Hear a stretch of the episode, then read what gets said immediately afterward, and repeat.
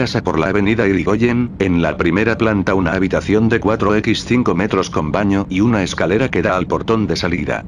Un colchón de una plaza sobre cuatro pales. Una cocina, una heladera y un pequeño lavatorio. Una mesa de madera de una X1, con una laptop y un parlante Bluetooth, una sola silla.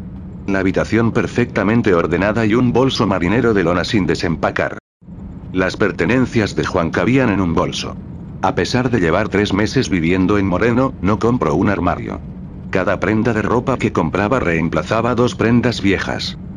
Si una media o calzoncillo se agujereaba, instintivamente lo rasgaba para hacerlo inservible. Su madre y sus dos hermanas vivían en Mar del Plata. Trabajaba en un astillero reparando barcos pesqueros. Se hizo de abajo aprendiendo a soldar y alcanzando herramientas. El astillero cerró, por eso se estableció en la zona oeste. Consiguió trabajo en Petinari, un taller donde fabrican remolques y acoplados. Él quería a sus hermanas pero a le gustaba más la idea de extrañarlas, no eran muy pequeñas, 12 y 15 años. Tal vez ahora es cuando más necesitaban a su hermano. Cada vez que cobraba les enviaba plata y regalos con una carta escrita a mano. Esa mañana decidió tomarse el día, prefería inventar una excusa y perder la plata de ese día de trabajo. Que romperle la cara al señor Petinari y tener problemas. A pesar de no ser musculoso era poseedor de una zurda muy precisa, en los bares de los pescadores se ganó el apodo, el zurdo. Tenía planeado ir al microcentro para hacer los trámites del pasaporte. No tenía mucha plata como para viajar, pero era optimista. Él no escuchaba la radio, no veía televisión, ni usa redes sociales, solo escucha música y leía mucho. Juan tomando el colectivo, llegando a la estación y esperando en el andén con una multitud, en todas las imágenes con cara sería barra culo la misma expresión. Esa mañana salió en el tren de las 9.30 HS, cuando subió al tren estaba lleno, se ubicó entre los vagones, allí había lugar para sentarse cómodo todo el viaje. A medida que pasaban las estaciones los murmullos de las personas, pasaban de ser molestos y rutinarios a molestos y perturbadores, a la altura de la estación de Morón, mucha gente se bajó asustada. Juan usaba arriaba de los auriculares protectores auditivos. En más de una ocasión tuvo la fantasía de romperle la cara al tipo que vendía música. Las personas abandonaron el tren por completo y fueron al otro lado del andén. El motorman anunció que por un accidente en la estación de Liniers el servicio estaba suspendido. Juan pensaba que cuando había una demora, lo mejor era tener paciencia y esperar sentado. El tren estaba por completo vacío, la estación también se fue despoblando. Sin quitarse los auriculares se levantó del suelo para buscar un lugar más cómodo y se sentó para ver a las personas amontonarse. Todo ese desorden, usualmente no le molestaría, pero era mucha gente. Sacó una libreta, un lápiz y comenzó los primeros trazos. Primero un joven de muletas con una sola pierna y una señora gorda con calzas rosada. Antes que pudiera seguir con el próximo. Un tren llegó a tapar todo el panorama, estaba repleto de gente. Todos los rostros eran una colección macabra, como en el 11 de septiembre pero sin polvo. Un hombre estaba aplastado contra las puertas de vidrio, su camisa blanca estaba manchada con sangre. Se trataba de algo muy reciente. Se quitó los auriculares, no podía creer lo que veía, de inmediato comenzó a buscar en su teléfono la aplicación de la cámara. Se dio cuenta que le temblaban las manos y guardó el teléfono.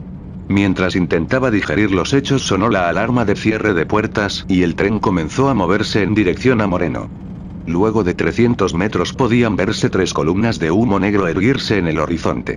Pensó en un piquete, pero en un piquete prenden fuego algunas gomas, estas columnas eran grandes y la separación entre ellas era de dos o tres kilómetros aproximadamente. Los incendios, el señor con sangre en la camisa y el accidente en Liniers. No podía ser tan casual, revisó su teléfono, le quitó la función modo avión para ver si llegaba algún mensaje, tenía 4G, él sabía que sus hermanas estaban en la escuela y su mamá probablemente estaba preparando comida para su negocio. Escribió un mensaje por WhatsApp. Mama, ¿cómo estás? ¿Y Belu y Kata? Envió el mensaje, pero no salió, el icono del reloj estaba estático. Esto suele pasar, pensó un poco preocupado. Él estaba en el primer vagón, sentía que salvo por el conductor del tren estaba solo, pero oyó murmullos en un idioma que no conocía. Se dio vuelta y vio un grupo turistas a dos vagones de distancia, vestían ropa informal, botas y mochilas de excursionistas. Cinco hombres y cinco mujeres de entre 27 y 35 años. A mitad del recorrido el tren comenzó a bajar la velocidad, podían verse por las calles del lado norte, camiones del ejército. A 100 metros había una plataforma hecha de tubos y planchas de madera, montadas en el techo de un colectivo. En la plataforma había muchos hombres armados y dos militares, mujeres, con uniforme de combate urbano.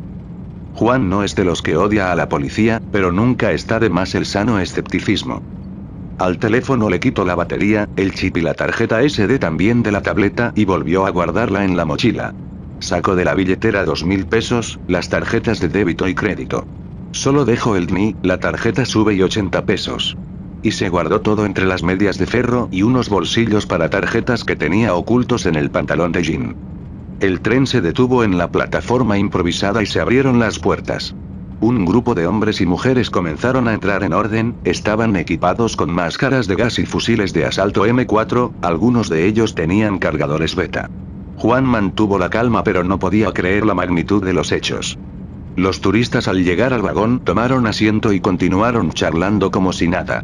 Cualquiera hubiera pensado en sacar fotos con el teléfono celular, en ese momento no lo sabía, pero no hacían falta camarógrafos ni periodistas gráficos. Las cámaras del tren hicieron bien el trabajo documental. Una de las oficiales se acercó para hablarle. Disculpe señor, voy a pedirle que baje del tren, estamos en medio de un operativo de las Fuerzas Armadas. Disculpe, ¿cómo voy a volver a casa? La respuesta era obvia, en la calle había colectivos. Juan sabía que nada de esto podía ser orden del Poder Ejecutivo, el gobierno ya no tenía ese poder desde el año 89. No era conveniente discutir con una gorra, pero con un poco de sutileza, tal vez podría salvar algún que otro derecho. Voy a tener que revisar su mochila y necesito su teléfono. En la plataforma había un arco, como el detector de metales de los aeropuertos. Oh, pero primero necesito su número de chapa. La mujer uniformada con el pelo perfectamente recogido, sin dudar por un segundo respondió. Juan intentó memorizar el rostro de la mujer y otros detalles, altura, algún gesto facial, cualquier dato serviría, color de ojos, postura, mentón, algo en las manos. Tengo una tableta en la mochila, la uso como teléfono, cuando encuentro wifi gratis me llegan todos los mensajes y llamadas perdidas. Todo eso era cierto, Juan creía que no sabía mentir, por esa razón sus respuestas eran cortas y los detalles precisos, para evitar las repreguntas. Voy a pedirle que responda a algunas preguntas para un censo. Se acercó la otra oficial con una tableta, el censo era grabado en video y las preguntas eran sencillas. Nombre, edad, número de documento, dirección, etc. Una mesa con los objetos, mientras tanto la otra oficial revisaba la mochila. Hacia un inventario de su contenido, ponía todo sobre una mesa pequeña y lo fotografiaba con un celular. Al terminar con un impresor de comprobantes de tarjetas de crédito imprimieron un ticket. La oficial puso su pulgar sobre el papel, él pensó que esto era parte de un procedimiento para ganarse la confianza de la gente y ser transparentes. Vamos a confiscar su tableta, en 24 HS será de vuelta, con este comprobante podrá retirarlos. Juan tomó el comprobante con la punta de los dedos y lo metió cuidadosamente en su billetera.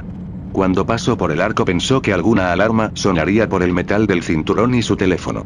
El arco detectaba campos electromagnéticos, metales, explosivos y frecuencias de radio, aunque el teléfono estuviera apagado lo detectarían, por suerte le quito la batería. Miro en dirección a la estación de Morón. Se preguntó qué habrá sido del tipo con muletas y la gorda de calzas. Entrecerró los ojos un poco para mirar a lo lejos, unos colectivos bloqueaban el camino cerrando herméticamente el paso en las calles. La oficial del ejército extendió su mano señalándole el camino, abajo otros oficiales de la policía militar lo guiaron a un colectivo que estaba a 50 metros. Mientras caminaba con otras personas, vio a un señor de unos 40 años que lucía muy enfermo, pálido y sus ojos estaban vidriosos. Juan lo miró un poco preocupado y le preguntó. Flaco, ¿estás bien? El señor no podía hablar, pero balbuceaba como un alcohólico, moje GMM no, ¿para qué voy a llamar a alguien a ver qué pueden hacer? Antes que pueda hacer algo, llegaron dos señores con mascarillas y lentas de protección.